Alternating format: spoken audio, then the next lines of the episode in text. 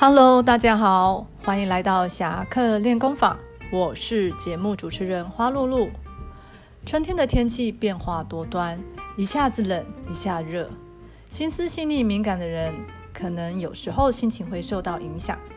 今天花露露要来推荐一本关于生活指导的书，书名叫做《高敏感是种天赋》。你是不是常常觉得自己不够好，容易有罪恶感？不爱给人添麻烦，面对大量资讯时容易焦虑，喜欢独处，讨厌人多的地方，或是为他人眼中小的事情深受打击呢？如果你常有这样的心情，这本书很适合高敏感族的你，它可以帮助你自我接纳，从羞耻感中解放，肯定自己的独独特。也帮助你明确的设立自己可以承受的界限，在沟通时也不要任由单方发言，要学习将自己的想法化为语言。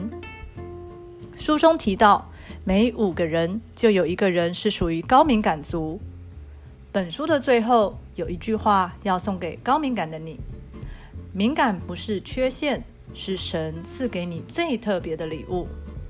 好好善用你的礼物。成为你周遭家人朋友的祝福。